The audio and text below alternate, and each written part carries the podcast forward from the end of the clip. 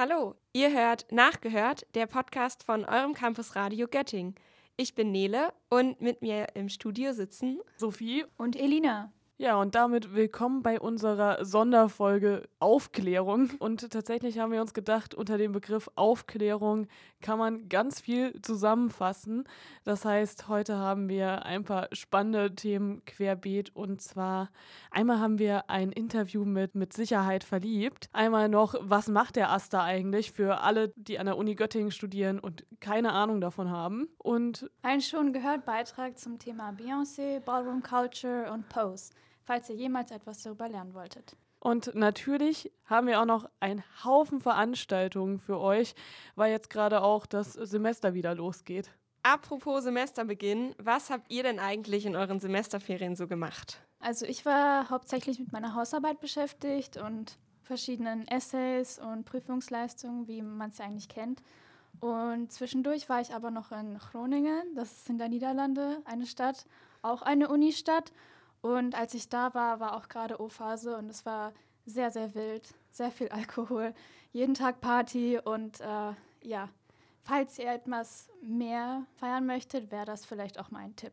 Das ist auf jeden Fall ein super Ausflugstipp. Ich habe meine Semesterferien auch ähm, sehr viel mit Lernen verbracht, weil ich natürlich Statistik 1 schreiben musste, wie so viele andere auch. Das schrecklichste Fach, was es gibt. Ich nenne es auch gerne das Fach, äh, dessen Namen nicht genannt werden darf. Und ansonsten war ich auch äh, vier Tage weg und zwar in Edinburgh bei dem Military Tattoo. Das ist ein Riesenfestival dort. Und Welche Bands haben da so gespielt? Tatsächlich sind das Militärbands, also wirklich so ähm, die bereiten richtige Choreografien und äh, sowas vor, um die dort vorzuführen. Und was hast du so gemacht?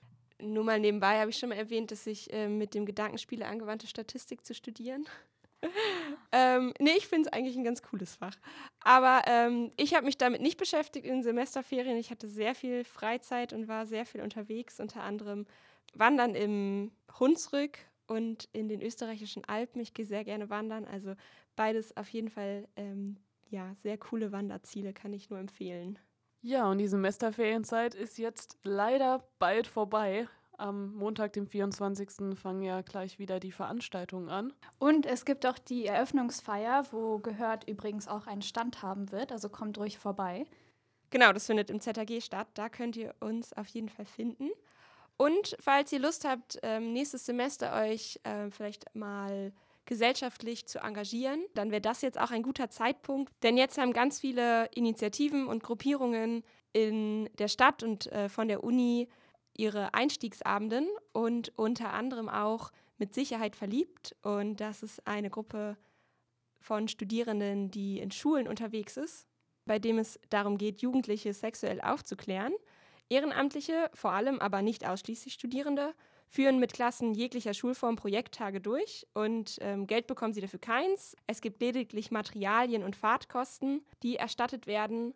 Ähm, und zwar von der medizinischen Fakultät hier in Göttingen, aber ihr könnt da auch äh, mitmachen, wenn ihr nicht Medizin studiert.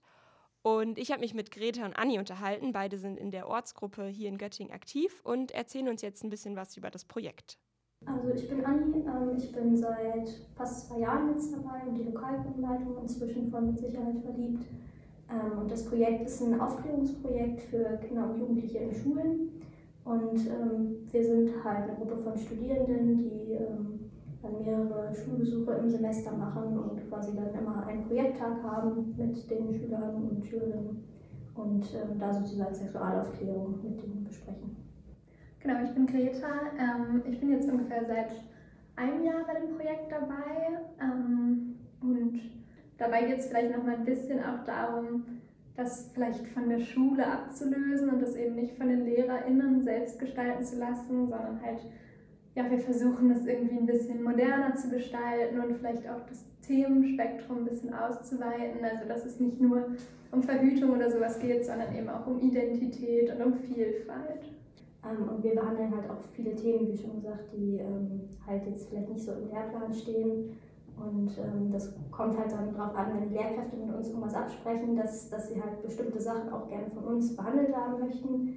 können wir das auch machen. Ähm, aber die Lehrkräfte sind halt auch nicht dabei bei unseren Schulbesuchen. Deswegen wissen die im Prinzip auch nicht eins zu eins, was wir jetzt mit den Schülern, da, Schülern und Schülerinnen ähm, für Themen behandelt haben. Also grundsätzlich natürlich schon, was wir für Themen behandeln, aber halt sie sind nicht eins zu eins dabei. Im Lehrplan kommt das Thema eben auch doch sehr kurz oft und gerade in der Pandemie habe ich jetzt auch von vielen Lehrkräften gehört, dass sie es irgendwie gar nicht thematisiert haben, weil es ja kein Thema ist, was man im Online-Unterricht ansprechen kann.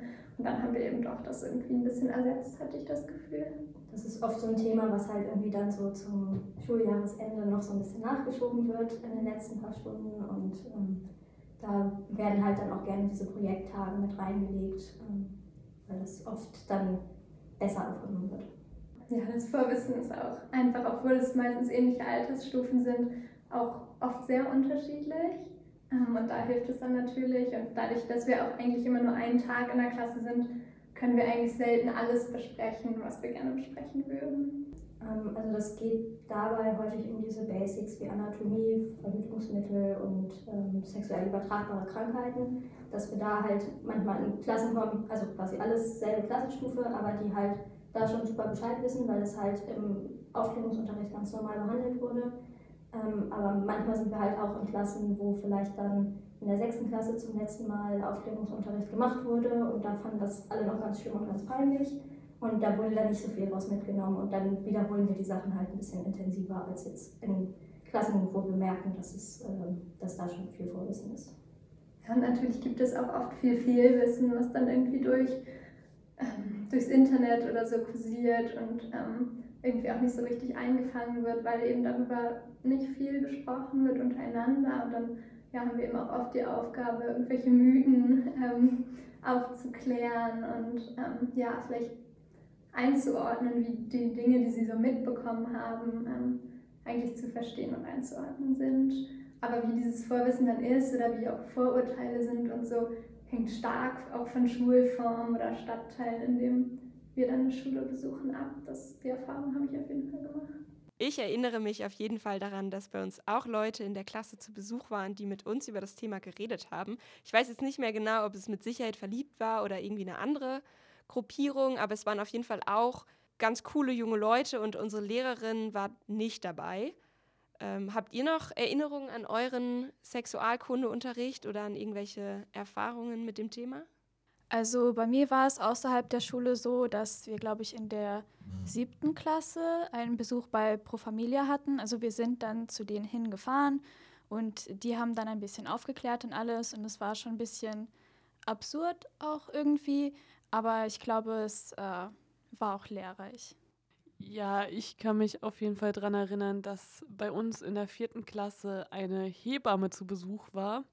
Die hatte ähm, eine Babypuppe dabei und einen selbst gehäkelten Uterus oder was es war, wo sie Nee, es war ein selbst gehäkelter Muttermund, glaube ich, wo sie uns dann gezeigt hat, wie Kinder geboren werden. Also es hätte jetzt in der vierten Klasse nicht sein müssen. Ich glaube, äh, mit Sicherheit verliebt macht das heute sicherlich besser. Das klingt auch irgendwie ein bisschen verstörend. Scheint auf jeden Fall ja auch eine prägende Erinnerung zu sein. Ich habe mich aber natürlich auch gefragt, inwiefern es Berührungsängste von Seiten der SchülerInnen mit dem Thema gibt und wie die auch dann darauf reagieren. Und ich habe Anni und Greta auch gefragt, welche Schwierigkeiten sie grundsätzlich bei dem Thema wahrnehmen, auch aus gesellschaftlicher Sicht. Da merkt man auf jeden Fall immer einen ganz spannenden Wandel im Laufe des Tages. Also wir versuchen am Anfang irgendwie Methoden zu machen, die, die so ein bisschen ja, versuchen, dass die, dass die SchülerInnen auch selbst mal was aussprechen und was erklären. Und da ist am Anfang immer noch richtig viel Scheu. Aber unser Ziel ist, und ich denke, meist gelingt es auch, dass am Ende ja, viel freier irgendwie Worte in den Mund genommen werden, die, die im Alltag vielleicht nicht unbedingt benutzt wurden bisher. Ähm, ja, dass dann irgendwie auch Fragen gestellt werden, die vielleicht sonst nicht gestellt werden. Und ja, das ist auf jeden Fall unser Ziel und mal gelingt es natürlich besser und mal schlechter. Ja, das ist so die Erfahrung, die ich auch gemacht habe damit, ähm, dass es vor allem auch hilft, dass Leute, wie wir jetzt da sind, denen das nicht unangenehm ist, über solche Themen zu sprechen, dass das halt dann auch hilft, dass die SchülerInnen, dass denen das nicht mehr unangenehm ist, ab einem gewissen Punkt. Natürlich nicht immer, ähm, aber dass man doch auch eine Verbesserung dann sieht über den Tag. Ja, gerade das ist, glaube ich, auch ein Problem bei vielen Lehrkräften oder Elternteilen, dass es denen eben selbst unangenehm ist und dieses Tabu, selbst wenn dann mal drüber gesprochen wird, nie so richtig weggenommen wird. Und wenn wir diese ja, irgendwie Begriffe oder Themen ganz selbstbewusst aussprechen und die irgendwie merken, okay, die sind gar nicht so viel älter als wir und irgendwie sind die damit ganz ähm, selbstbewusst und können das alles aussprechen. Und ja, meine Hoffnung ist dann immer, dass sie das für sich auch mitnehmen und vielleicht auch über diesen Tag hinaus halt sich trauen darüber zu sprechen und sich auszutauschen. Halt gerade auch, weil wir über Themen sprechen, die auch einem dann so im Alltag äh, begegnen können. So weniger darüber, was gibt es für einzelne sexuell übertragbare Erkrankungen jetzt zum Beispiel, sondern eher, ähm, wie erkenne ich das an mir selber, wann sollte ich vielleicht einen Arzt oder eine Ärztin aufsuchen. Ähm, eher so in die Richtung, was man dann halt auch praktisch anwenden kann, auch so in, in Beziehungen oder sowas, so mit Methoden, so was wäre mir wichtig, ähm, bevor ich mit einer Person schlafe zum Beispiel, ähm, dass man da auch mit den SchülerInnen drüber spricht. Ähm, also generell jetzt in Bezug auf das Thema kann man natürlich sagen, dass aus unserer Perspektive generell die Sexualaufklärung irgendwie zu kurz kommt in den Schulen. Und gerade auch so, wenn ich jetzt an meine eigene Sexualaufklärung in der Schule denke, dass vor allem so Themen wie LGBTQ oder auch selber Identitätsfindung und sowas, dass das halt überhaupt nicht angesprochen wurde und dass das halt sehr schade ist, dass das nicht gemacht wird. Ich finde es auch sehr schade, dass es immer so als ein so ein Blockthema abgearbeitet wird und ähm, nicht irgendwie Teil des Alltags ist. Also ich glaube, dass es total wichtig wäre, zum Beispiel auch schon mit ähm, kleineren Kindern in der Grundschule darüber zu sprechen, was Identität bedeutet, was Körper bedeutet, dass es, dass es, was der eigene Körper einem selbst gehört, weil ähm, ja, man weiß nie, was Kinder irgendwie für Erfahrungen machen und ähm, ich glaube, es ist total wichtig, da so früh wie möglich irgendwie in Gespräch drüber zu kommen und auch zu erklären, dass dass der Körper ähm, okay ist, so wie er ist und vielleicht gerade vor und in der Pubertät ja einige Krisen irgendwie zu begleiten, die so viele Kinder wahrscheinlich für sich selbst ganz alleine irgendwie ausmachen, weil es eben so ein großes Tabu ist und sie ähm, vielleicht Sorgen haben, dass man über Dinge nicht sprechen kann, auch in der Familie, auch im Freundeskreis, aber eben auch in der Schule. Ich kann das, glaube ich, nicht auf einen Punkt zusammenfassen, aber dass sich das verändert, wäre mir voll das große Anliegen. Wie auch viele der anderen Initiativen von der Uni hat auch mit Sicherheit verliebt einen Einstiegsabend und zwar am 1.11. um 18.30 Uhr trifft sich die Gruppe vor dem Uniklinikum. Und wenn ihr da keine Zeit habt, dann könnt ihr auch einfach eine E-Mail schreiben oder über den Instagram-Account Kontakt aufnehmen und dann ähm, finden sich auch bestimmt noch andere Gelegenheiten, wie ihr die Gruppe kennenlernen könnt. Ja, nächste Woche geht ja das Semester wieder los was natürlich heißt, die ganzen äh, neuen Studis sind gerade in der O-Woche. Und es gibt auch ein paar andere Veranstaltungen neben den offiziellen, zum Beispiel die alternative O-Woche. Tatsächlich für mich persönlich, als ich in meiner O-Woche war, habe ich da einfach nur so einen Flyer von bekommen und mich nie wieder wirklich mit beschäftigt. Und Jetzt haben wir mal reingeschaut, was es da eigentlich für Veranstaltungen gibt. Also am Donnerstag, den 20.10., gibt es einen Stadtspaziergang zu feministischen Bewegungsgeschichten in Göttingen. Falls ihr also etwas über feministische Geschichte, Frauengeschichte, Ähnliches lernen wollt, dann ist das auf jeden Fall eine sehr gute Veranstaltung. Ja, ich finde die Stadtrundgänge hier in Göttingen immer relativ spannend, weil man so viel Neues eigentlich lernt. Es gab ja auch diesen postkolonialen Stadtrundgang, mhm. den fand ich super. Dann gibt es am äh, Freitag, den 21.10., noch einen Workshop zu Antifeminismus erkennen und bekämpfen. Das ist sicherlich auch ziemlich spannend und ich denke auch, vielleicht gehe ich dahin, wenn ich Zeit habe. Ja, und am Mittwoch, den 2. November, gibt es die Reise nach Germania, einen Vortrag über Studentenverbindungen. Und das erinnert mich ein bisschen an einen Kurs, den ich einmal hatte zu kritischer Männlichkeit wo die Dozentin sich nämlich auch mit Studentenverbindungen beschäftigt hat und auch Interviews gemacht hat über die Rituale, die es da gibt, über zum Beispiel den sehr starken Alkoholkonsum, über die eher ähm, rigiden äh, Männlichkeitsvorstellungen. Und ähm, das ist auf jeden Fall auch sehr interessant. Und ich habe auch gehört, dass bei den meisten Studentenverbindungen es auch so von Familienmitglied zu Familienmitglied übergegeben wird. Das heißt, ähm, es ist auch vielleicht ein bisschen schwieriger für neue Leute da mit reinzukommen oder vielleicht noch schwerer als sonst. Ähm, es ist auf jeden Fall ein sehr interessantes Thema. Das war jetzt auch nur eine sehr kleine Auswahl des sehr vielfältigen Programms und ich weiß jetzt schon, dass da auf jeden Fall auch die ein oder andere Veranstaltung dabei sein wird, zu der ich gerne gehen würde und die dann aber leider nicht mehr in meinen Terminkalender passt. Aber guckt einfach mal rein. Ihr findet das Programm auf Instagram oder auch, wenn ihr einfach Alternative O-Woche Göttingen googelt. Also apropos politische Themen und Universität, habt ihr eigentlich euch schon mal Gedanken darüber gemacht, was der AStA macht? Oder wisst ihr irgendwie noch irgendwas darüber? Also ich muss sagen, dass ich darüber verschwindend wenig weiß.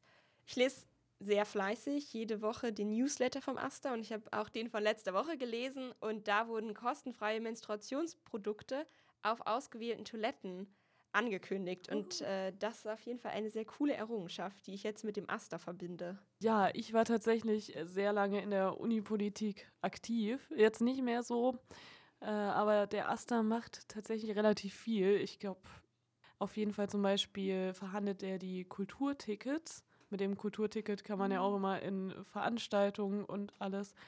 Und der verhandelt auch die Bussemestertickets, was auf jeden Fall sehr wichtig ist für zum Beispiel mich. Ich fahre sehr oft mit dem Bus. Ansonsten gilt der AStA einfach als Gremium, das die Studierenden vertreten soll gegenüber der Uni. Und was der AStA sonst noch macht und wie er sich zusammensetzt, das erfahrt ihr jetzt in einem Beitrag von Lisa. Einige von euch hatten vielleicht mit dem AStA als Ersti Kontakt als ihr den Ersti-Beutel erhalten habt. Aber was macht der AStA genau und wer ist eigentlich Teil vom AStA? AStA ist die Abkürzung für Allgemeiner Studierendenausschuss. Er wird von den MandatsträgerInnen des Studierendenparlaments gewählt. Ausschlaggebend ist hierfür meist das Ergebnis bei den Hochschulwahlen. Denn ähnlich wie bei Landtags- oder Bundestagswahlen werden vor der Wahl Koalitions- und Sondierungsgespräche zwischen einzelnen Hochschulgruppen geführt.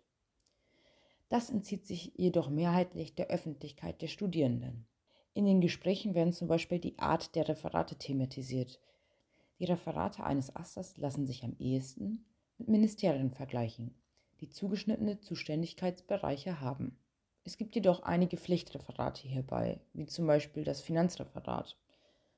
Meist werden jedoch zusätzliche Referate eingerichtet, wie für politische Bildung, Gender und Diversity und Klimagerechtigkeit, wie wir hier in Göttingen sehen. Neben der Einrichtung der Referate erfolgt auch die Wahl der einzelnen ReferentInnen im Studierendenparlament. Wer sich hierfür aufstellt und aus welchen Gründen die Personen ausgewählt werden, erschließt sich für außenstehende Studierende daher nicht auf den ersten Blick. Wir haben also bei der neuen AStA-Vorsitzenden Anjuli Blume nachgefragt. Die Wahl der Referentin erfolge ihrer Auskunft nach nach Kompetenz, Fähigkeit und Willen der Person, in den gegebenen politischen Strukturen zu arbeiten. Dabei verwies sie auch auf die Vorerfahrung der Person, die beispielsweise einen aktivistischen Hintergrund oder aus der Fachschaft kommen könnten. Betrachtet man die aktuellen ReferentInnen, ist dies auf jeden Fall zutreffend. So ist der derzeitige Finanzreferent Paul Hesse ebenfalls Finanzer bei den Jusos und die neue AStA-Vorsitzende und ehemalige Sozialreferentin hat sich beispielsweise in der Fachschaftsvertretung der PsychologInnen engagiert. Neben den ReferentInnen sind aber auch 45 SachbearbeiterInnen in den einzelnen Referaten des Asters beschäftigt. Bei der letzten Stupa-Sitzung wurde die Einstellung der SachbearbeiterInnen durch die nun abgewählte Gender- und Diversity-Referentin Emily Gray kritisiert und als zu intransparent bezeichnet. Die nicht öffentliche Ausschreibung dieser Stellen erklärte die Vorsitzende Angelie Blume dadurch, dass im Kern bei den SachbearbeiterInnen politische Interessenvertretung im Vordergrund stehen würde. Ein weiterer Grund sei der damit verbundene hohe Arbeitsaufwand und dass es keine Pflicht gebe, diese Stellen auszuschreiben. Ebenfalls spiele die Tatsache eine Rolle, dass es sich aufgrund der Legislaturperiode um zeitlich befristete Arbeitsverhältnisse handle. Daher würde oft auf engagierte Studierende zurückgegriffen. Aufstellung zu den Hochschulwahlen scheint hierbei ein wichtiges Kriterium zu sein. Falls ihr euch aber mal selbst ein Bild vom Aster machen wollt, geht doch eventuell mal in das nächste Studierendenparlament oder versucht direkt mit den ReferentInnen Kontakt aufzunehmen. Die nächsten Hochschulwahlen finden im Übrigen im Januar statt. Ja, und wenn ihr euch eigentlich schon mal über die ganzen Poster äh, gewundert habt, die ganzen Banner, die einen gewissen Literaturherbst ansagen, äh, es ist ja mehr oder weniger das Event in Göttingen, was jedes Jahr im Herbst wieder hierher kommt. Und dabei geht es um Literatur selbst, um die ganzen verschiedenen Formen, um neue Literatur, alte Literatur und wenn ihr dabei sein wollt, haben wir jetzt ein paar Veranstaltungstipps. Und zwar der erste wäre gleich am 20. Oktober. Dort gibt es eine Ausstellung zum Thema Grimms Wörter. Da hat Günter Grass nämlich sich das Grimmsche Wörterbuch vorgenommen und hat die Buchstaben vermalt und ähm, sehr schön dargestellt. Es ist, glaube ich, im Günter Grass Haus. Und falls ihr auch noch mehr über die ähm, Grimm-Brüder und das Wörterbuch lernen wollt, in Kassel gibt es Grimms Welt. Das ist ein äh, ziemlich großes Museum, wo es auch einen sehr großen Teil zum Thema Wörterbuch und äh, Wörterentwicklung gibt. Und wenn ihr euch jemals darüber gewundert habt, könnt ihr es gerne besuchen. Nach Kassel fährt man ja kostenlos. Auch eine sehr spannende Veranstaltung am 30.10. mit Günter Wallraff, und zwar der Aufklärer. Günter Wallraff ist Investigativjournalist und hat ein Buch darüber geschrieben, wie er arbeitet und über Undercover-Journalismus. Ja, und es gibt noch eine Veranstaltung, die auch noch interessant klang, obwohl der Literaturherbst hat ja eigentlich nur interessante Veranstaltungen. Und zwar am 2.11. und zwar jüdische Lebensgeschichten. Und da werden tatsächlich zwei Bücher über das jüdische Leben in Deutschland vorgestellt. Und das Ganze ist für Studierende der Uni Göttingen und der privaten Fachhochschule auch ähm, kostenfrei an der Abendkasse. Gibt es da immer noch die Restkarten und es gibt auch viele der Veranstaltungen online, entweder im Livestream oder auch noch im Anschluss an die Veranstaltung. So, und nun zum Thema Musik. Hört ihr beiden eigentlich noch volle Alben oder habt ihr da eine ganz besondere Technik, um sie zu hören? Also ich muss zugeben, ich höre auch viel Spotify-Playlisten, die ich nicht selber erstellt habe. Und dann ab und zu aber auch mal ein volles Album. Ich habe jetzt zuletzt das neue Album von Kraftklub gehört. Das äh, finde ich auch ziemlich cool. Ja, tatsächlich habe ich, glaube ich, als letztes auch das neue Album von Kraftklub mir angeschaut. Und ja, bei mir ist es auch so, ich kaufe mir keine CDs oder so. Ich höre auch nur noch über Spotify und meistens auch meine Playlist mit den Lieblingssongs auf Shuffle, die ich alle mit Herz markiert habe. Aber ansonsten im Release-Radar gucke ich dann immer mal nach, ob es irgendwas Neues gibt. Und dann klicke ich da auch mal auf die Alben und höre mir da ein paar Lieder an, wenn die mich interessieren. Und ist euch da aufgefallen, dass es bei einigen äh, Liedern mehr Aufwand gibt oder dass die qualitativ hochwertiger klingen? Also ich habe schon manchmal den Eindruck, dass es so zwei, drei Lieder gibt von KünstlerInnen, die irgendwie besonders erfolgreich sind und die ich dann auch kenne und dann denke ich so, oh ja, voll cool, dann höre ich die jetzt mal oder höre mir mal das Album an und bin dann aber oft auch ein bisschen enttäuscht, weil ich dann viele von den anderen Liedern eigentlich gar nicht mehr so cool finde oder irgendwie das Gefühl habe, okay, das ist jetzt irgendwie das fünfte Lied, das sich genau gleich anhört. Und deshalb bleibe ich dann eigentlich immer dabei, so ausgewählte Songs dann von den einzelnen KünstlerInnen zu hören. Ja, bei mir ist das eigentlich genauso. Manchmal habe ich auch das, ich bin voll begeistert von manchen Künstlern, die auch schon seit Ewigkeiten so richtig erfolgreich sind. Dann hauen die neue Alben raus. Ich gucke da rein und höre mir die Lieder durch und bin dann meistens nur so von zwei Liedern begeistert und die anderen finde ich eigentlich gar nicht gut. Das finde ich auf jeden Fall schade, dass das meistens noch so ein bisschen nach Kommerz riecht. Ja, also ich kann es auf jeden Fall verstehen. Ich versuche auch meistens Alben durchzuhören, aber bei einigen, da äh, merke ich auf jeden Fall, dass es äh, einen starken Unterschied zwischen den Singles gibt und den anderen. Ähm, und ja, Beyoncé hat das zum Beispiel schon 2013 bemerkt, dass MusikerInnen eher auf Singles setzen und die dann in ein Album reintun anstatt äh, sich wirklich auf alle Lieder zu konzentrieren. Und ähm, ja, sie hat es ja schon mit Lemonade probiert, dass Leute sich auch wirklich das ganze Album anhören. Was meint ihr, könnte da noch so entgegengesetzt werden gegen dieses starke Shufflen, also äh, das zufällige Abspielen oder das Single abspielen? Naja, also in erster Linie muss mich ein Album natürlich überzeugen. Und das heißt dann in dem Fall, dass jedes Lied mich überzeugen müsste. Ist aber natürlich auch die Frage, ob das überhaupt relevant ist, ob ich jetzt irgendwie ein Lied ganz besonders häufig höre und auf ein, einzelne, einzelne Lieder irgendwie dann ziemlich cool finde oder ob ich das ganze Album cool finde. Wahrscheinlich würde es am Ende doch darauf hinauslaufen, dass ich mir die Songs über Spotify anhöre und dann macht es vielleicht auch gar keinen so großen Unterschied mehr. Ja, da kann ich auf jeden Fall zustimmen. Da müsste dich ja erstmal das ganze Album, die ganzen Songs überzeugen. Und naja, der Künstler probiert sich vielleicht auch einfach mal öfter aus oder wechselt so ein bisschen die, äh, die Art und das Genre, was auch wirklich gut ist. Ähm, eine andere Idee wäre tatsächlich irgendwie so ein Album einfach mal wieder als richtig Kunst zu sehen mhm. und Lieder rauszubringen, die aufeinander aufbauen oder die eine Story zusammen erzählen und die dann wirklich im Ganzen erst richtig Sinn ergeben. Ja, ich finde Konzeptalben auch immer sehr schön und sehr interessant, dann sich durch die ganzen Schichten auch durchzukauen und dann viel mehr Wert da drin zu finden. Und eine andere Möglichkeit wäre es auch, mehr auf Übergänge zu setzen.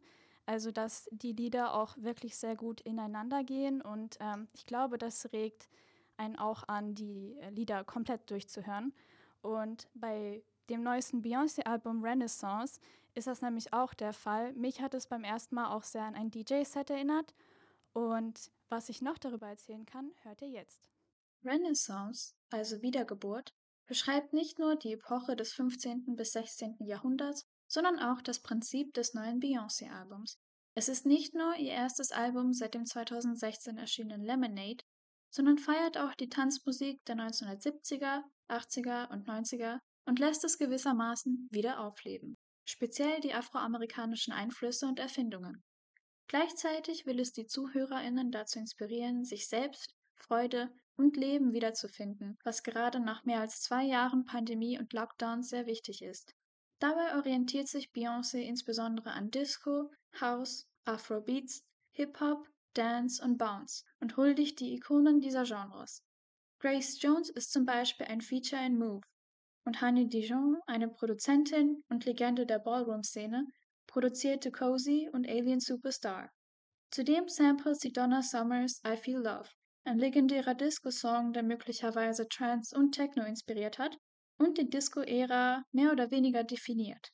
Es ist eine der Credits bei den Liedern, falls ihr euch jemals über die vielen Credits gewundert habt, da sie versucht, jedes Sample auch wirklich anzugeben. Sie kollaboriert also nicht nur mit wichtigen und einflussreichen MusikerInnen, sondern hebt sie und ihre Leistungen hervor. Besonders die Ballroom-Szene wird in den Vordergrund gestellt.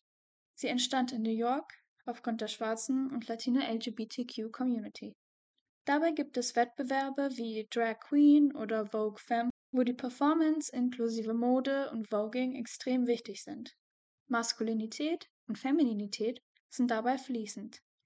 Die Kategorien, unter denen die Wettbewerbe stattfinden, werden von einem oder einer MC moderiert, als auch kommentiert. Die Jury vergibt dabei Punkte, wo Tens across the board, also 10 Punkte von allen, die Höchstpunktzahl sind. Wer gewinnt, bekommt eine Trophäe, die Anerkennung und den Status innerhalb der Community und manchmal auch Geld. Lieder wie Alien Superstar, Heated und Pure Honey inkorporieren diese typischen Beats und Sprüche und samplen unter anderem Ballroom-Klassiker wie Kevin Aviances Canti. In Cozy erwähnen sie unter anderem auch mehrfach ihre Schwester bzw. Schwestern, also andere schwarze Frauen, und mit der Inkorporation der Regenbogenfarben in dem Songtext ist eine Stärkung von Transfrauen nicht abzuwägen.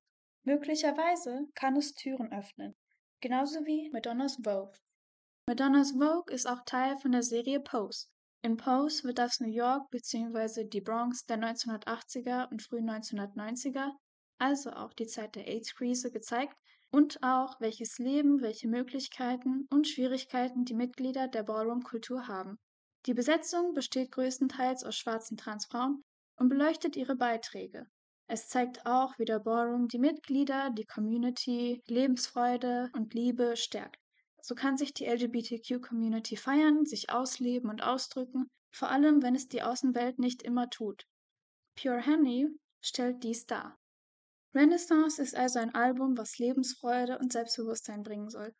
Laut Beyoncé sollte es ein Safe Space sein, ein sicherer Ort ohne Beurteilungen oder Perfektionismus.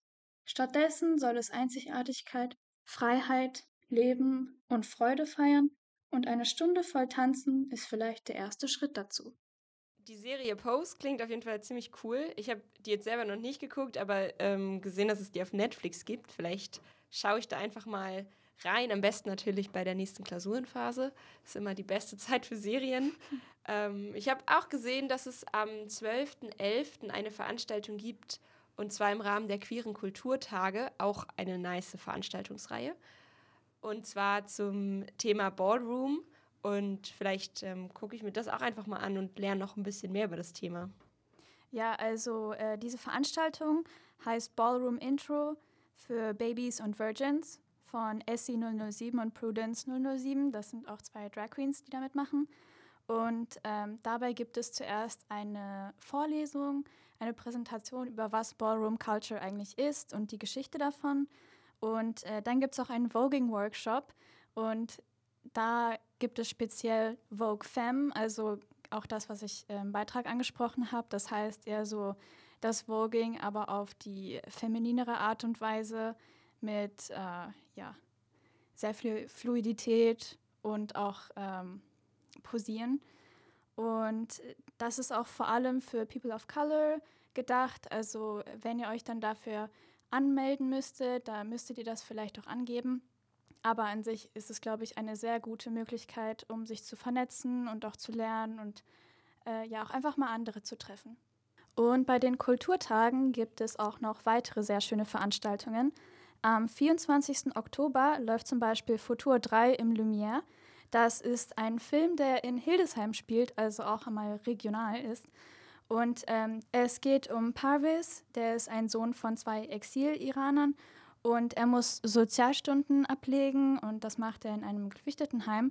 Und dabei ähm, ja, geht es auf sein Leben mit drauf ein, auf das, was seine Eltern für ihn geopfert haben, was sie ihm ermöglicht haben, wie er sich damit fühlt. Und weil er auch ähm, zwei Geflüchtete trifft, die auch aus dem Iran kommen, Amon und seine Schwester, mit denen er auch eine sehr tiefe und innige Beziehung führt, kommt es zu allen Schwierigkeiten und allem Möglichen, aber es ist ein wirklich schöner Film. Und Amon, der im Film mitgespielt hat, war auch letztens im Tatort drin, der letzten Sonntag lief, Die Rache an der Welt. Munir Kerdagli war der Charakter. Und es ist auch mal etwas witzig, so zu sehen, wer überhaupt alles im Tatort mitspielt, wo man sie vielleicht auch früher schon mal gesehen hat. Aber er ist auf jeden Fall ein sehr guter Schauspieler und ihr könnt ihn auf jeden Fall auch weiterhin unterstützen. Auch eine sehr coole Veranstaltung am 25.10. ist ähm, HIV jetzt und früher und ähm, genau behandelt eben das Thema HIV in der Vergangenheit und auch in der Gegenwart. Ja, jetzt ist der Podcast auch schon wieder vorbei. Schön, dass ihr dabei wart. Das waren Sophie, Nele und Elina.